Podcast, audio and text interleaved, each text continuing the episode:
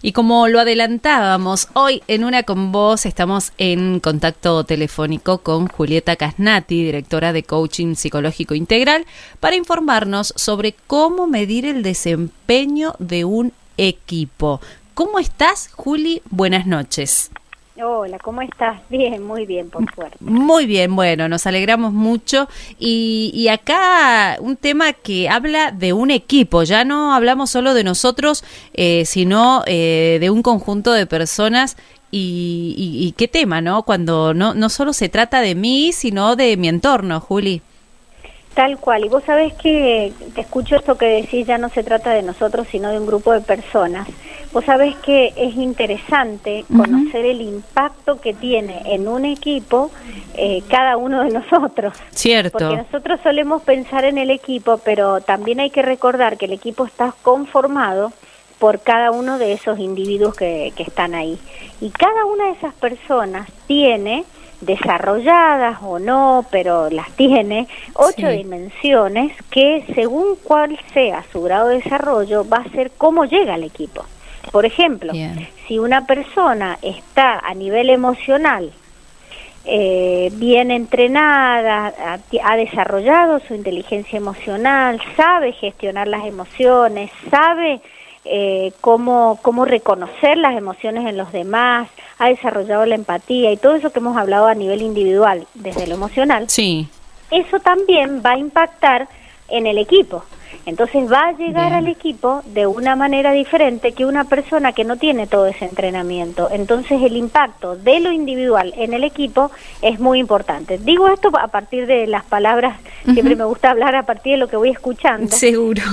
Y, entonces eh, me, es interesante recordar que lo que termina sucediendo en un equipo y el desempeño de un equipo, que es de lo que vamos a hablar hoy, tiene que ver con el con la contribución individual de cada uno de los miembros del equipo. Es como que llegan, es como si fuera una masa que ponemos todos los ingredientes y terminamos amalgamando. Pero una vez que sucede eso, ya se convierte en otra cosa que vuelve a tener su individualidad. Por eso cada equipo también lo tenemos que ver como, como un sistema, como algo único y especial, que si estuviera o no estuviera alguna de esas personas, ya sería otra cosa. Mm, cierto, cierto. Eh, es, ya se, se, enfoca desde un punto distinto. Y, y si hablamos desde el coaching, ¿a qué se le considera alto desempeño? Y el alto desempeño es eh, se aplica en un equipo en donde han desarrollado desde lo personal cada uno de los miembros sus competencias individuales, como por ejemplo la que acabo de mencionar, que tiene que ver con el aspecto emocional. Sí. Hay otra que es muy importante, que también la voy a destacar dentro de esas ocho, que es la mental.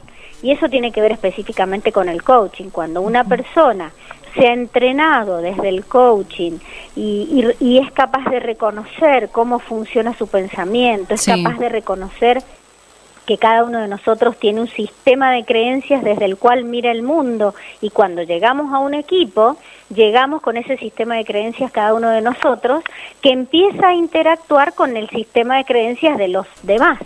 Y ahí es donde empiezan a, a aparecer los conflictos cuando no hay este desarrollo desde lo personal. Pero cuando desde lo personal hemos encontrado esa, esa funcionalidad en nuestra mente, sabemos reconocer cómo estamos pensando, desde qué creencia estamos diciendo lo que decimos y lo mismo con los demás es donde empieza a potenciarse lo que pasa dentro del equipo y ahí es donde empieza a generarse un eh, equipos de alto rendimiento. Este es uno de los elementos, es decir, el impacto de lo individual en lo grupal. Ahora, una vez que eh, un equipo ha determinado cómo está funcionando, es cuando va a poder llegar a ese estado eh, que nosotros desde el coaching le llamamos estado deseado, que es conseguir los objetivos que se proponen. Si vos me decís así a secas, que es un equipo de alto rendimiento, es un equipo que en el tiempo establecido encuentran los objetivos que se proponen. Ahora, esos objetivos se pueden determinar de una manera eh, funcional o disfuncional. ¿Por qué te lo digo? Porque hay equipos que, eh, por ejemplo, tienen líderes que operan desde el miedo. Entonces, ¿qué sucede? Qué fuerte esto que decís, porque hoy hoy estar al frente, por, por decirlo de algún modo, o llevando un ejemplo, eh, decir eh, estoy trabajando en el comercio, la persona que tengo al frente está todo el tiempo eh, asustada y, con miedo de, de, lo mal que está la economía y de lo mal. Entonces, en cierta manera, esto es estar liderado, o el ejemplo que vos nos dabas. En realidad, cuando yo digo liderados desde el miedo, me refiero a los líderes coercitivos que em, hacen sentir miedo a las personas que tienen cuando éstas no tienen suficiente entrenamiento y no saben reconocerlo, entonces operan desde el miedo, entonces hacen todo lo que tienen que hacer y eh, por ahí llegan a los resultados. El tema es cuál es la experiencia emocional que tiene ese equipo. Entonces, eso no es lo que yo llamaría un equipo de, de alto rendimiento. Es un equipo que logra los resultados, pero con una experiencia emocional eh, y de equipo y personal y humana que realmente no es deseable. El equipo de alto rendimiento es aquel que logra los objetivos en los tiempos establecidos, pero desde el lugar de, en nuestra escuela hablamos del mundo verde, que tiene que ver con la colaboración, tiene que ver con la dación, tiene que ver con, con el escucharse, con el respetar las opiniones, con que todo el mundo se sienta en ese lugar eh, respetado y que puede aportar sus ideas y que entre todos van eh, colaborando para lograr los resultados que quieren. Bien, bien, Eso sería lo que yo describiría como un equipo de alto rendimiento. Perfecto, entonces vamos a hacer la primera pausa, así no cortamos la siguiente respuesta porque está la pregunta que tenemos para hacerte hoy, eh, eh, nosotros te, decimos uno y vos nos, nos das el pantallazo general de todo, nos encanta y no, no nos gusta tener que intervenir. Hacemos la primera pausa, Juli, y regresamos con el tema de hoy, eh, cómo medir el desempeño de un equipo, ¿sí? Equipo de alto rendimiento, nos acabas de mencionar vos y vamos a ver cómo poder lograrlo. Ya regresamos a más de una con vos. Atentos, suban el volumen y prestemos atención a todo el buen consejo que llega de parte de Juli y, el rendimiento del el desempeño de un equipo. Juli, eh, ¿cómo trabaja el coaching? Con los equipos? Bueno, em, lo primero que tenemos que hacer es determinar cómo está el equipo. Entonces, em, si entramos a una organización, lo que tenemos que hacer es observar, primero que nada, determinar cuál es la necesidad, ¿no? Eh, y esto surge a partir de una conversación, a partir de una escucha activa que tenemos entrenada a los coaches para saber realmente cuál es la necesidad que tiene eh, la organización en sí. Supongamos que eh, nos llega un pedido de una, un, jefe de recursos humanos o el líder de un equipo o el dueño de una empresa que, que tiene equipos y que se da cuenta que no está logrando las cosas que, quiere o se está demorando o, o, hay conflictos personales o no sabe por qué, pero no obtiene los resultados que quieren. Entonces en ese lugar empezamos a trabajar con equipos que nosotros le llamamos equipos naturales, porque son personas que tienen que trabajar regularmente, es decir, tienen que poder conocerse para poder dar opinión de cómo qué es lo que cómo ven ellos lo que está pasando con sus compañeros. Entonces, a partir de ahí hemos desarrollado una metodología que se llama coaching por competencias, en la cual a través de un software que también hemos desarrollado nosotros, medimos las competencias del equipo. Sí. Entonces, estas, así como te comentaba, algunas de las individuales, que son las ocho primeras que se miden, pero ahí ya se mide solamente desde la percepción de cada uno de los integrantes, es decir, cómo me veo yo, por ejemplo, desde el punto de vista emocional, cómo me veo yo trabajando en equipo, no, en equipo no, cómo me veo desde lo mental, que te comentaba esos dos ejemplos de recién. Pero después vienen otras competencias que ya tienen que ver con la interacción con el otro. A esas nosotros les llamamos competencias grupales. Por ejemplo, y siguiendo con estos dos que te dije recién, eh, si una persona está bien a nivel emocional, a nivel equipo va a estar bien eh, con la flexibilidad, que es una de sus competencias grupales. Entonces va a estar abierto a las opiniones de los demás, va a estar abierto a cambiar de opinión si es que la tiene que cambiar porque está en pos del equipo y que el equipo consiga lo que se propone. Bien. Si está a nivel bien mental desde el punto de vista de, de, cómo está entrenado para, para manejar su pensamiento y sus creencias y todo lo que te comenté recién, bueno, entonces, eh, ¿cómo le va a impactar eso en su comunicación? Entonces va a expresarse de una manera asertiva, va a decir lo correcto, lo justo, a la persona justa, eh, va a ser, eh, como te dije recién, asertivo y efectivo con su comunicación. Y así con cada una de las competencias eh, grupales. Después tenemos otras como por ejemplo el liderazgo, la legitimación, cómo se sienten, si están sintiéndose parte del equipo o no. Bueno, y esas competencias, que son ocho también, ya no solamente se pregunta cómo me siento yo en relación a esas competencias, sino que se le pregunta a todo el equipo cómo me ven a mí. Ah, bien. Y a la vez yo opino cómo veo a los demás. Bien. Entonces, a partir de esas percepciones, ese juego de percepciones, nos gusta decir a nosotros, es desde donde este sistema, este software recibe toda esa información y arroja una serie de gráficos, resultados, que luego se van a presentar al equipo para que vean cómo se ven ellos mismos. Y mm. acá es lo, lo interesante para destacar, sí. porque ya no es cómo lo ve el coach, el consultor, la persona que está facilitando el proceso, sino cómo se ven ellos. Es como ponerles un espejo para que se puedan ver. Bien. Entonces, una vez que tenemos esos resultados, una vez que tenemos esa foto inicial del equipo, que por supuesto, y entre paréntesis, no es que se, se saca la foto y se muestra, sino que se prepara el equipo con ciertos talleres de sensibilización, para que lleguen a esos resultados de una manera eh, adecuada y puedan recibir esa información, porque no es mostrar y nada más, es, eh, es coachear los resultados, decimos nosotros, porque tiene que ver con cómo hacer para que esos resultados empoderen al equipo. Es decir, que se puedan ver y a partir de esa foto inicial, ¿qué van a hacer como equipo? ¿Qué pedidos se van a hacer entre todos para poder eh, responder a las necesidades de los demás, qué, qué conversaciones no dichas hay y que si estuvieran sería podrían ir a otro lugar a donde están. Es decir, nosotros somos como facilitadores de conversaciones para que pase en el equipo lo que nunca ha podido pasar hasta ese momento. Bien, wow, súper profundo, la verdad, ¿no? Eh, eh, ¿Cómo es el funcionamiento de, un equipo? Porque no hablamos solo de un grupo, sino de un equipo. Exactamente, que hay una gran diferencia, porque el, objetivo eh, que, que, comparten y que lleva a, a, seguir juntos es lo que va a terminar determinando un equipo, que por supuesto los equipos pueden ser de muchas características, ¿no? Lo que nosotros hacemos es es generar equipos, pero además de alto rendimiento. Entonces ahí viene, pero si querés te lo sigo conversando después. Eh, mira, eh, una pregunta así como para, para entender si lo individual se sigue fortaleciendo cuando hablamos de equipo. ¿Qué competencia individual se sigue fortaleciendo? Porque esto eh, se, se, sigue manteniendo a pesar de que hablamos de, de un conjunto de personas, ¿no? Totalmente. Mira, empiezan a aparecer este, las una de las competencias grupales tiene que ver con el trabajo. Entonces, el trabajo empieza a impactar, es decir, lo que yo vivo en el trabajo ya, ya no es lo mismo. Otra de las competencias que impacta es la mental, que es la que te mencionaba recién. ¿Por qué?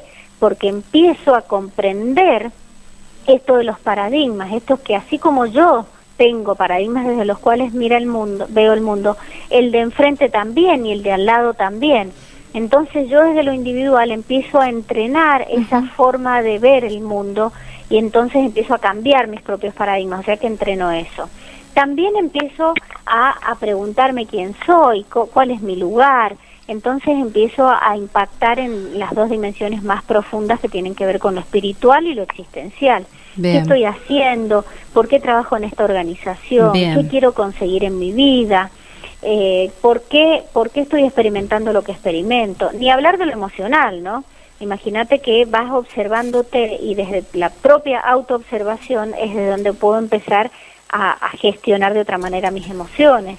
Bien, bien. Y de esa manera, otra de las, de las competencias eh, individuales tiene que ver con el tiempo libre. Cuando yo empiezo a liberar mi mente, porque empiezo a resolver los temas en el trabajo, empieza a impactar en mi tiempo libre. que es una de las competencias individuales. Es decir, no hay manera de que yo a la hora de estar en un equipo y empiece con este tipo de procesos no termine impactando también en lo individual. Totalmente. Justamente eso es lo que después va a generar la modificación en lo grupal.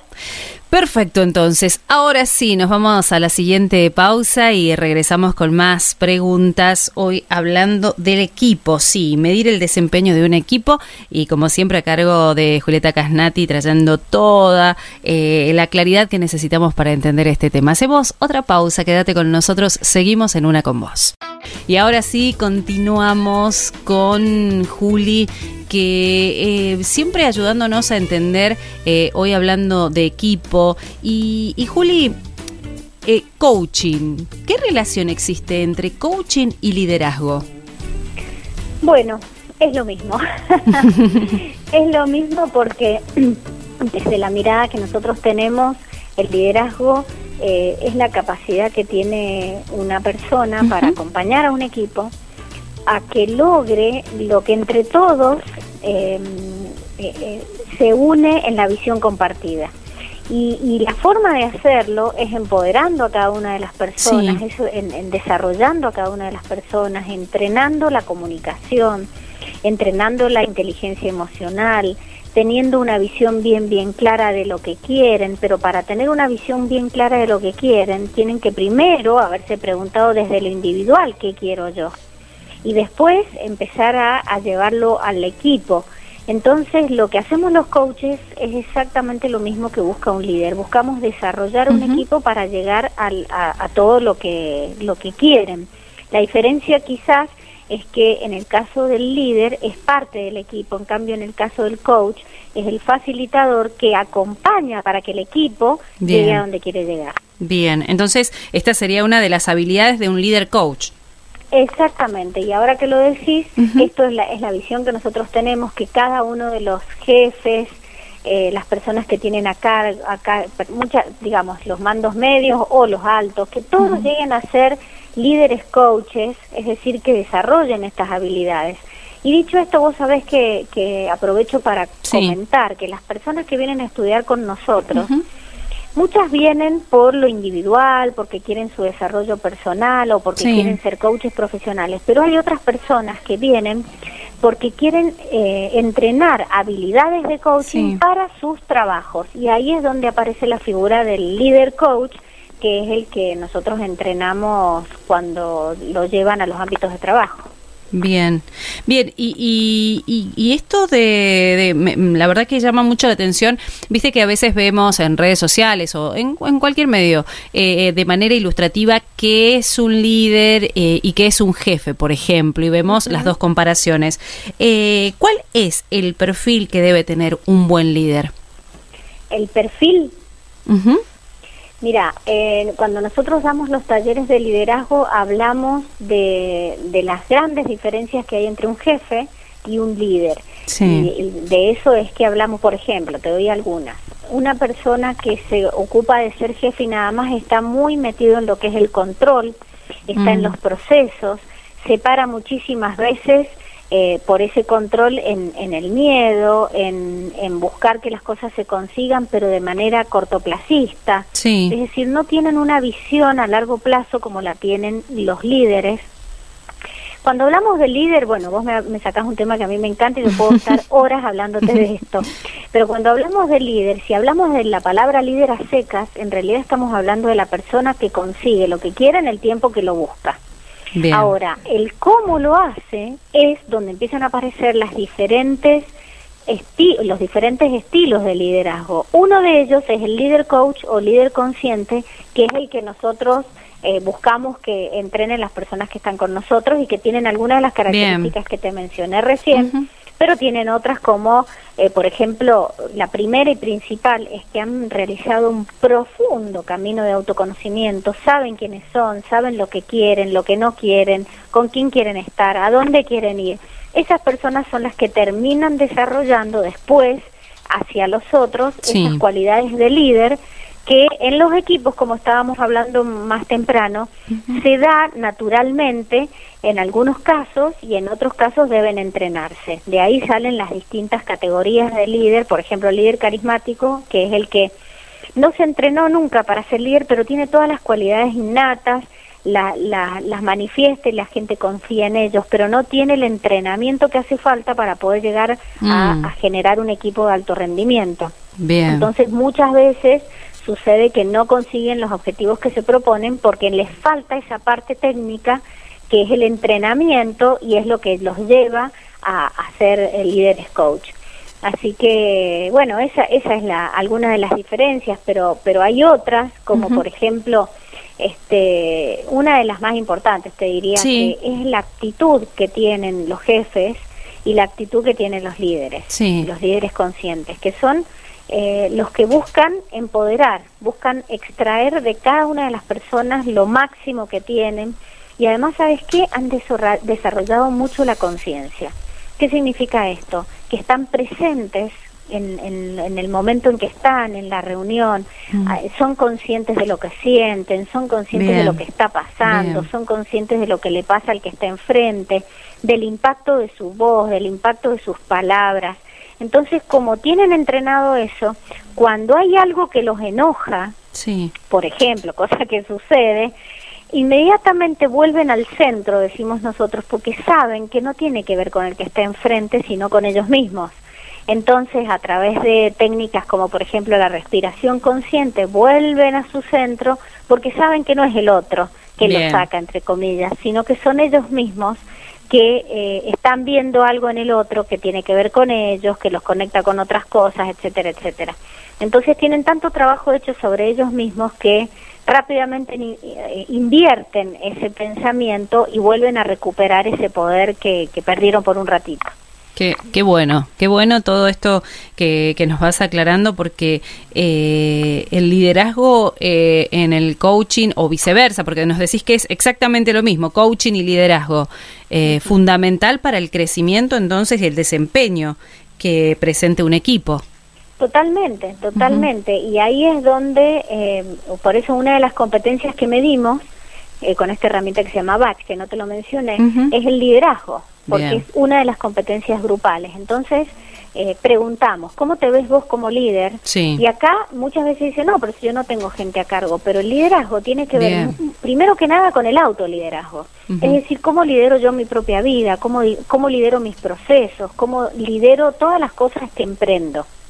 Bien, bien. Y, bueno, esa es mi mirada, pero ¿cómo me ven los demás? Y ahí es donde empiezan a aparecer las brechas de conciencia. Entonces empiezo a ver cosas de mí que no las había visto hasta que no me las dijeron. Es decir, hay muchas, pero muchísimas cosas que cada uno de nosotros tiene ciegas y que necesitamos que nos lo diga el otro, el que tenemos enfrente, para poder observarnos. Entonces, una vez que tenemos esa primera mirada, esa primera foto, ese estado inicial, ahí es donde empieza todo el trabajo con el equipo, el trabajo de entrenamiento, el trabajo de adquisición de esas competencias que no están suficientemente desarrolladas, como por ejemplo el liderazgo o como por ejemplo el trabajo de equipo o la comunicación, que es una de las principales deficiencias en todos los equipos. Entonces el equipo se empieza a entrenar, que es la segunda etapa que te decía. Sí se empieza a entrenar una vez que ya saben qué tiene que entrenarte, entrenarse, y entonces eh, eso se desarrolla a partir de una segunda herramienta que hemos desarrollado también nosotros que se llama reuniones efectivas. Entonces y mira, acompañamos a los equipos a que tengan realmente reuniones efectivas. ¿Qué es lo que pasa? En la mayoría de las organizaciones que son un desastre las reuniones. Mira, ¿te parece que lo dejemos al desarrollo de estas reuniones efectivas para el próximo bloque? Y, y, vamos cerrando con el tema. Es que hablamos con Juli y el tiempo vuela, eh, y ya se lo hemos dicho, y bueno, y un tema tan importante como el que estamos aprendiendo hoy sobre eh, el liderazgo, sumamente importante. Hacemos la última pausa de una con vos y regresamos. Y ahora sí, de regreso, eh, gracias Juli por uh, tu gentileza, por el tiempo eh, que nos das para poder hablar y tener eh, claridad esto de que un, buen líder primero se lidera él mismo, que es fundamental, eso que rescatamos entre tanto que nos dijiste. Pero quedamos en un tema, a ver cómo lo continuamos.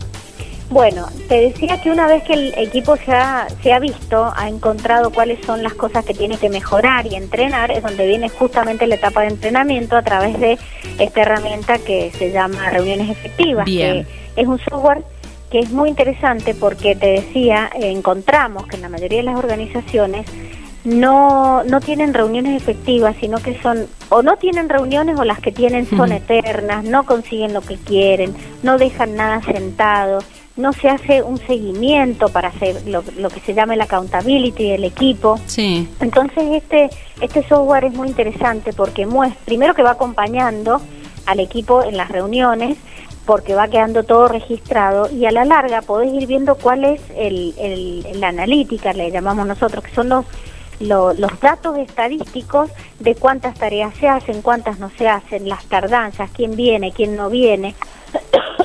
Perdón. Sí. Eh, quién cumple con las cosas, quién no cumple, eh, etcétera. Tiene una cantidad de datos estadísticos interesantísimos para que el propio equipo se pueda ver, porque esto ni siquiera es algo visto tampoco desde el consultor, sino desde la herramienta que va reflejando lo que va pasando en el equipo.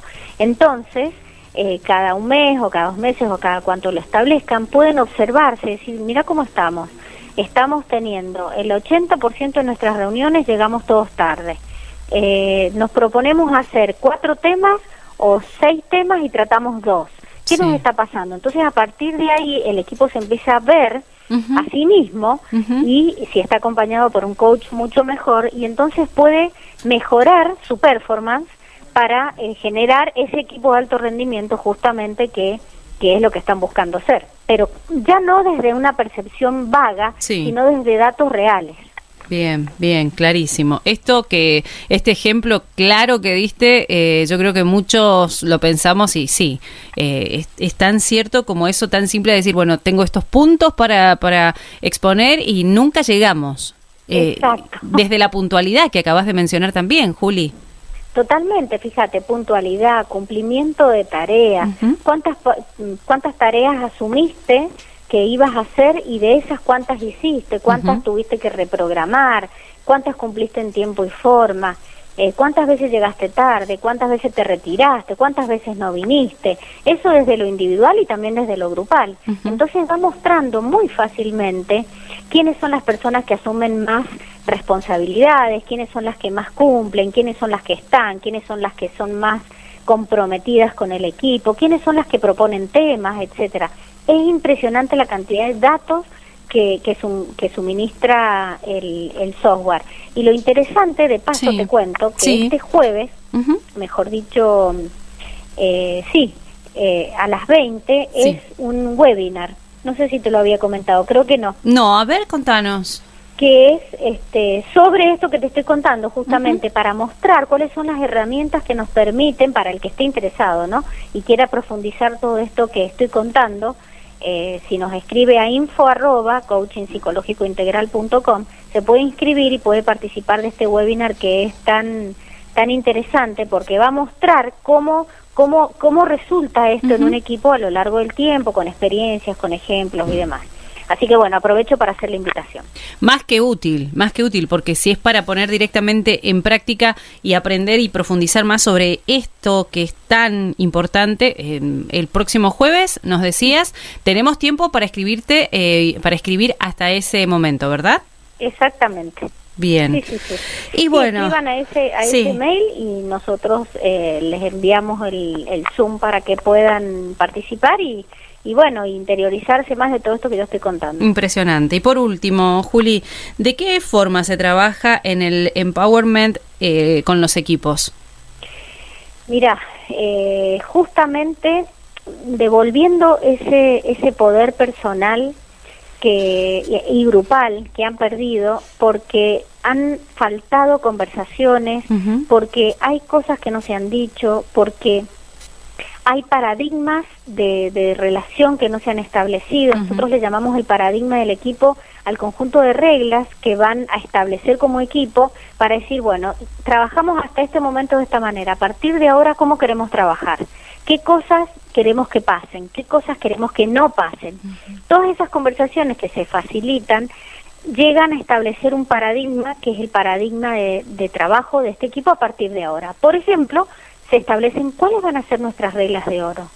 Mm. ¿Qué cosas no queremos que pase más, pero sí que, qué es lo que queremos que sí pase? Entonces, por ejemplo, queremos que nos respetemos al hablar, queremos que eh, cumplamos con, con, los objetivos que nos proponemos, etcétera, etcétera. Cada equipo va a ir eh, poniendo sus propias reglas y estas tienen que ver más que nada con los valores que quieren eh, sellar en el equipo y no se cambian más. Y después, bueno, hay otro tipo de reglas que, que no, no voy a tener tiempo de, desarrollar, pero, pero que cuando un equipo se organiza, se empieza a escuchar y ponen reglas claras de acá en adelante, tiempos, plazos y responsabilidades, si previamente, si previamente se ha limado todo lo que sucede entre los miembros del equipo con esa primera herramienta que te conté se han abierto todas las conversaciones que hacían falta, se han hecho todos los pedidos que hacían falta, se han eh, escuchado y han acordado cosas, no hay posibilidad que un equipo no, no llegue a ser de alto rendimiento. Bien, bien, o sea que tienen el éxito ahí, solamente hay que trabajarlo para alcanzarlo. Totalmente, y, muchas veces eh, los, los, equipos creen que esto es una cosa de un día para el otro mm. y esto no es así. No, seguro. Es un entrenamiento que lleva tiempo, que lleva acompañamiento, pero, pero los resultados que se ven, primero que empiezan a ser bastante rápidos y segundo que hay que entender que para poder conseguir un equipo de alto rendimiento hay que sostener la cultura, porque ya que traigo esta palabra aprovecho y lo digo, en realidad lo que nosotros buscamos es la transformación de la cultura que ha hecho que los equipos se comporten como se comportan y tengan los resultados que tienen. Mm. Entonces, a través de todo este proceso que te estuve contando, con el desarrollo de este nuevo paradigma y todo lo demás, lo que se busca es instaurar una nueva cultura en los equipos. Imagínate vos, que llevan años quizás trabajando de una cierta manera, transformar eso e incorporar nuevas conductas es algo que lleva tiempo y se entrena y se entrena y se entrena y se entrena hasta que llega un punto que el coach ya puede soltar al equipo para que siga solo. Pero bueno, eso lleva tiempo. Seguramente. Y si estoy interesada y necesito eh, eh, em, comunicarme con vos, eh, con, con el, el, coaching psicológico integral y hacerlo parte de mi empresa, de mi equipo, ¿dónde puedo encontrarlos? Mira, en la página nuestra, que es www.coachingpsicológicointegral.com, tienen absolutamente todo lo que nosotros hacemos. Ahí están los servicios que prestamos eh, por ejemplo, el coaching por competencias in company, o por ejemplo, coaching de equipos, o coaching ejecutivo, o coaching organizacional cuando es una intervención más grande. Esto sería desde el punto de vista de los servicios, pero además están todos los programas que dictamos, eh, está esta formación que, que vamos a estar presentando este jueves, que es sobre coaching por competencias, y, todo lo que quieran. Así que y ahí mismo tienen para escribirnos. También directamente pueden escribir al mail que es info arroba, que lo dije más temprano, coachingpsicológicointegral.com. Perfecto, Juli, muchísimas gracias por tu tiempo eh, y bueno, hasta el próximo eh, contacto. Bueno, cómo no, muchas gracias. Gracias. a la audiencia.